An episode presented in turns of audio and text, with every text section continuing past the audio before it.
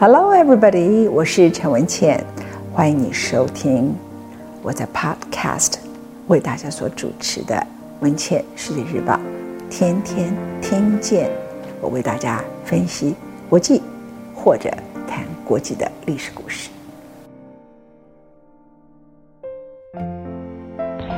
本节目由未来暂时所赞助。如果我长期要制作 podcast 的节目，由于 podcast 不收费的，没有未来钻石的赞助，我没有办法长期，不管是朗读还是说故事给大家听。非常谢谢未来钻石，更谢谢所有的听众朋友。以下是我们今天的节目。Join Glory 未来钻石专家赞助。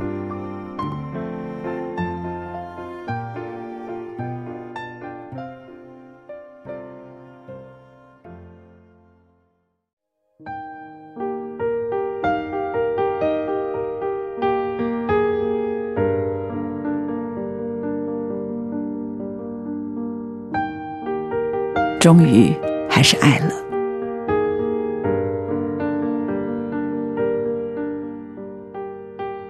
我喜欢自己像一把泥土。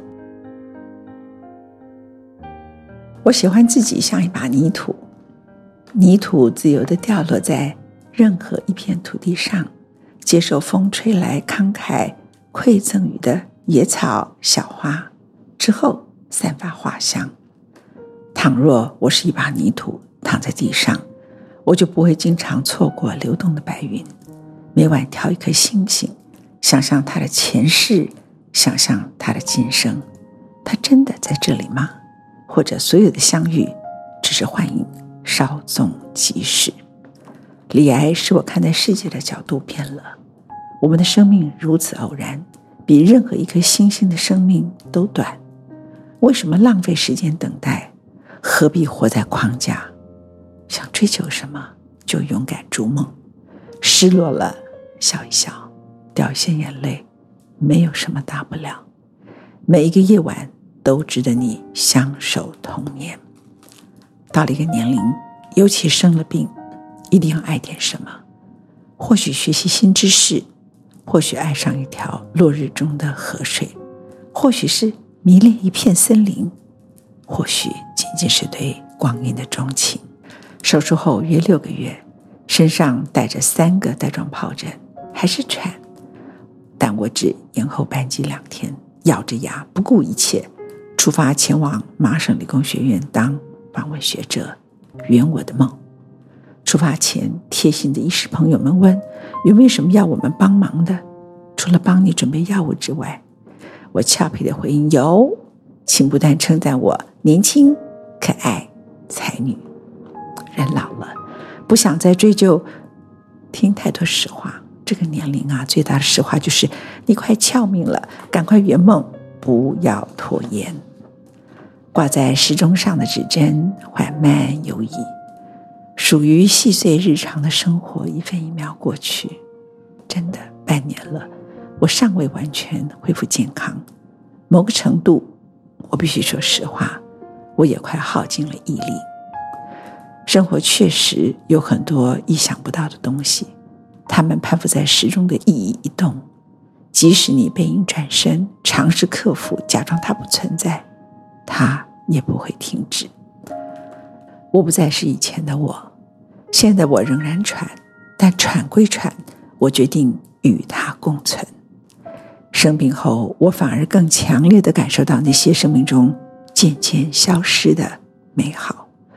我要抓紧余剩人生的可能性。休管身上的疼痛，有点惊慌，太阳会毒清我的血管。但我如愿抵达了 Boston。饭店的窗帘永不打开，挡住阳光。我好似活在小洞穴中。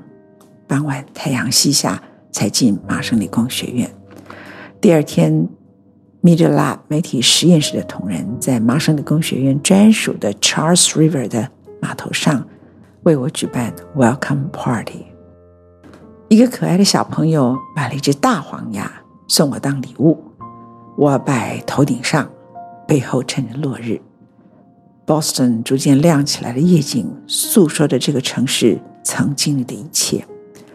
参加聚会者有我经常阅读的麻省理工科技评论 （MIT Tech） 主编，实验室许多来自南非、以色列、埃及各地的科技理想主义者。他们最好奇的，居然是我这个东方女子怎么看川普及川普上位之后，美国所有的改变。我和他们聊到小布希如何崛起，他的竞选策略根本性的推翻民主政治的前提，也违背了共和党基本的价值。事实上，自小布希时代开始，美国的共和党的策略就是提高坚定共和党人的投票率，迎合共和党基本教育派的价值，包括宗教，包括反同性恋，尤其是反堕胎，还有贩卖爱国主义。共和党的激进化不是从川普开始，而是持续二十年越来越激进化的过程。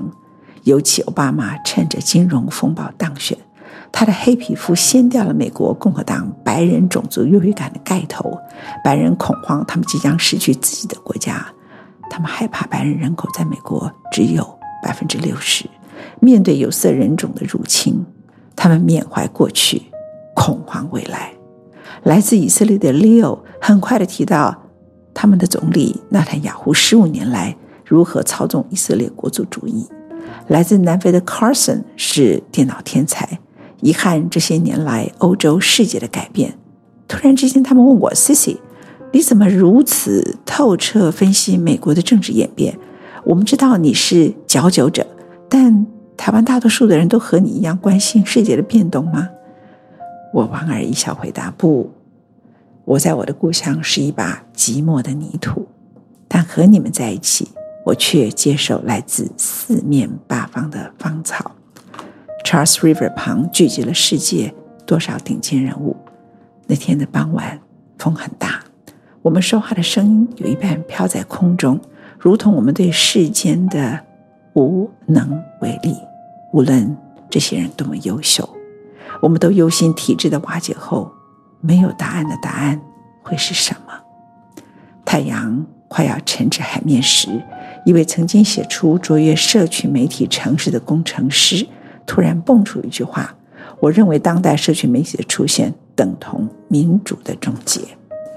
”Party 里参与的朋友众多，一位来自台湾的 MIT 研究生刚刚抵达，出门前他的母亲特别叮咛带一份礼物送给我。围着山丘凤梨酥，研究生还展示了2001年我在大安森林公园为他母亲签书的照片。当时的他才刚刚上小学，和妈妈一起来，看到满满人潮，四处亮灯，一个神采奕奕的女人站在台上，母亲兴奋地尖叫。她没有看过这样的特殊女人，从此印象深刻。当时的我不是谣言。而是深信民主的价值可以超越国族认同或是部落主义的傻女人。如今她长大了，成为 MIT 的研究生。他不太明了，柏林围墙倒塌后，另一个全城胜利的体制也已摇摇欲坠。所谓的光阴岂止四件啊！麻省理工学院访问学者之行，我得到了最大的启示之一。美国如何看待教育的内容？特别重视人格的养成。过去隔海看着川普，我们逐渐忘记美国社会的美好，最值得学习的一面，尤其如何教育及善待孩子。MIT 的重症研究中心 Media Lab 当然聚集各方顶尖人物。我第一天走进，发现一个才十二岁的小朋友，叫做 Chili，他来自于明尼苏达州。多数时刻穿着 NASA 美国太空总署夏令营的服装，我初期以为他是一个智力发展特殊的小天才。之后，Media Lab 的 City Science 主任 Kent Larson 才告诉我，这个孩子经历许多次的手术，但他始终保持了好奇心，对未来充满渴望及想象。事实上，他随时都可能死了，走掉。没有一个医生认为。他可以活超过二十岁。Media Lab 让他可以每天来实验室逛逛、参与课程，并不是基于同情。同样的，之前美国太空总署接受他，也不是怜悯，他们都是佩服他惊人的意志力。MidLab 希望由于 Chili 的加入，研究生或是教职人员不会因为计划失败、科学研究失败，或是研究成果没有得到称许，即陷入忧郁挫折。一个人的生命态度以及面对挑战时的勇气，其实和他的智力创意等同重要。过去林书豪的室友曾经在我主持的节目《倩文》中谈到，为什么哈佛大学各系总会特别接受一至二位杰出运动员成为哈佛大学的学子。校方希望借由运动员的精神，告诉每一个哈佛的学生，输或赢只是一时。每一个赛局都会归零，上一局赢了，不必也不可以傲气，一切从头开始。上一局输了，不要气馁，振作起来。你在哪里跌倒，就在哪里爬起来。而所谓人生，就是由不同及不断的赛局铺陈的过程，它包含了事业、情感、家庭和健康。在 m i d Lab，我亲眼看到多数人如何对待 Chili。有一回，我们一群人正在讨论 Norman Foster 英国国宝级的建筑师主持的贫民窟计划，简称英文叫 Slum Project。讨论者分别来自南非、希腊、以色列、西班牙的科学家。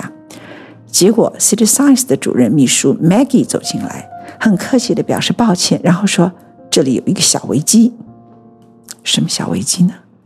原来就是那个十二岁的 Chili，他的老旧的手机坏了。他很沮丧，而我们讨论组中的南非科学家 Carson 被认为是手机天才，Apple 店各方人马修不好的手机，他碰两下马上 OK。Maggie 已经试图关机再开机，并且上网查询如何处理，无效之后才走过来请求支援。结果这位南非科学家果然摸一摸，敲敲又拉拉，不到一分钟就搞定了。我注意到这个手机壳有点损伤。荧幕也已出现了裂痕，而且可能是个有些过时的 iPhone，但没有一个人抱怨。为什么我们要被一个小孩的破手机打断讨论？每个人都认为就该这么做。Chili 有一回很沮丧，他急着和 NASA 连线，但始终失败。最后几位媒体实验室的哥哥姐姐们帮他连上了。另一端和他说话的是美国太空总署 NASA。几位准备登陆火星或是正在进行火星探测的太空人，他们煞有其事的和 Chili 整整开了四十分钟的会议。Chili 还告诉他们，在 MIT 他碰到一个可爱的大姐姐叫 Sissy，她也想登陆火星，可是她身体有病，她从小就有太空梦，而且她年纪还不小。你们可以和她说话吗？当然，他指的那个人就是我。结果我就在 Chili 的协助下和这些太空人聊了一会儿，他们以为我才四十岁，而我呢，完全不想拆穿谎言。每一个人的态度都很自然，没有谁流泪，也没有谁看不起 Chili，众人皆钦佩他面对人生无望却仍积极向上的态度。所以，什么叫天才？哪里只是数据运算？哪里只是创意发明？勇敢和善良才是人最重要的本质。离开 Boston 的前一晚，我和麻省理工学院老朋友、人工智慧实验室主任 Daniel Rus，这个人工智慧实验室称为叫 CSAIL，是全世最顶尖的。而这位主任 Daniel Rus 呢，其实很年轻，不知道为什么这几年我和他成了莫逆之交。他和我一起吃刷刷锅。特别也邀请了 Chili 一起加入。Daniela Rus 一看到 Chili 穿着 NASA Commander 的衣服，立刻说：“哇，这是哪来的大人物？”接着鼓励他好好努力，未来也可以申请人工智慧实验室，成为正式学生。我们彼此道别的时候，Chili 知道我们此生再聚的机会不多，甚至可能再也没有了。他抱着我说：“Sissy，Sissy，I will miss you。”有点伤感。MIT 麻省理工学院西校的中心主任 Daniela Rus 最近发明了随身行李自动机器人 Giga，已经上市了。我赶紧告诉他，我太需要了，迫不及待。他感受女人去超级市场购物，许多东西未必扛得动，非常辛苦。到市场买菜，如果在城里，对于女性如行军训练，于是有了 Gita 的产生。他向来喜欢产品要有设计的品味。他曾经为 Andrea Bocelli 设计了一个皮带，让 Bocelli 一边触摸皮带，盲眼也可以辨识周遭环境，于罗马柱廊中自己行走，不必拿着拐杖，也无需人搀扶着。Andrea Bocelli 享受了失去许久的自由，高兴的如孩子般，不想还他。但他坚持的不是最后完成品，找了 Giorgio Armani 和他合作设计美丽的腰带。他教我 Gita 必须用意大利发音，T 字发成 D，而且 T A 要断。我问他这个行李箱会不会如意大利情人见了美女帅哥就跟着吹口哨私奔了？他哈哈大笑，Maybe。我希望他的机器 Gita 行李箱可以沿路对我吹口哨，满足更是安慰失去风情的女人的心灵，最好还配上几首意大利情歌。丹尼尔拉笑着回应我：“Cici，明年再来加入我们，到人工智慧中心当访问学者。科学家们需要有趣的想象力。”待在麻省理工学院期间的某个周末，受台湾最著名的肝病之父许金川医师教授之托，哈佛大学医学院进修的杨医师夫妇特别照顾我，要我一起前往缅因州最北端的国家公园。我的心里当然有障碍，我已经得了光毒症，我不能晒太阳，我还能旅行吗？于是想了二十四小时，吸一口气，我告诉自己，人生太短，一定可以克服。去，抵达旅馆缅因州 Bayview，湖面一片宁静。检查我的脖子，只有左方后端有点太阳晒伤刺痛。擦上类固醇，告诉自己来得好。湖很美，美到我不想言语。其实大多数的湖，从远处看都有它的美，但这回突破自己的心理障碍，抵达了缅因湖泊。感受大不相同。湖水的另一端，远处有着平缓的山丘，湖面静安。饭店阳台前，一棵树孤主湖畔，自成风景。等到夕阳时分，再远眺湖面，少了白天航行的小船，湖的色泽又因为阳光有了叠影，水纹形成不同的绘彩，如临风眠的绘画。这样才发现，原来这里的落日是粉红色，而不是金黄色。人永远要懂得珍惜眼前的一景一物。年轻时不太明白这个道理，后来年长了，想起一生去了许多地方，逐渐明白，你和许多景物的相逢，往往一生就那么一次，而当下的你并不知道。我们总是不断往前走。不断的奔波，往他处远行，于是你以为简单抵达的地点，应该还会有下一次。其实多数时刻，人生都是处于回不去的状态，不管是同行者或你自己，或仅仅是那个地点，一切都可能仅止于此刻。我们的一生都是回不去的进行式。如果没有这样的认知和情感，窗外那一掠而过的夕阳，那独特粉红的湖水，就没有什么特别了。你不只会忘记好好的观看它，也不会因此而感动。直到某一天，突然，你才意识到那个曾经的湖，但它已从你的生命中消失而去，你再也寻不回湖水之梦。这篇文章之后，我放了几个语录。第一篇是我自己写的，记得老了也要冒险，因为你还会更老。下一段也是我写的语录。如果你能看到你的世界里那些渐渐消逝的美好，你就能体会现在拥有的幸福意义。林语堂的话。人之所以伤心，是因为看得不够远。我写了一段话，在生活里守住一个与众不同的态度，你才有力量面对世界的挑战。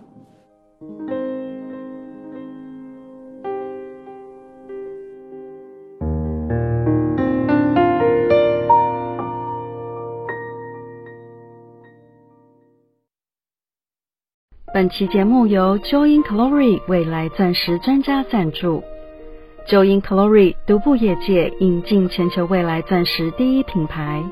Diamond Foundry 是世界上唯一获得零碳排放的钻石品牌，获得 Natural Capital Partner Carbon Neutral 认证。Joy in Glory 严选完美车工的未来钻石，坚信环保与零碳排放是未来趋势。从此拥有璀璨美丽的钻石，绽放出七彩火光，却不需要再破坏环境，做出正确的选择。你我一起守护地球和美好永续的未来。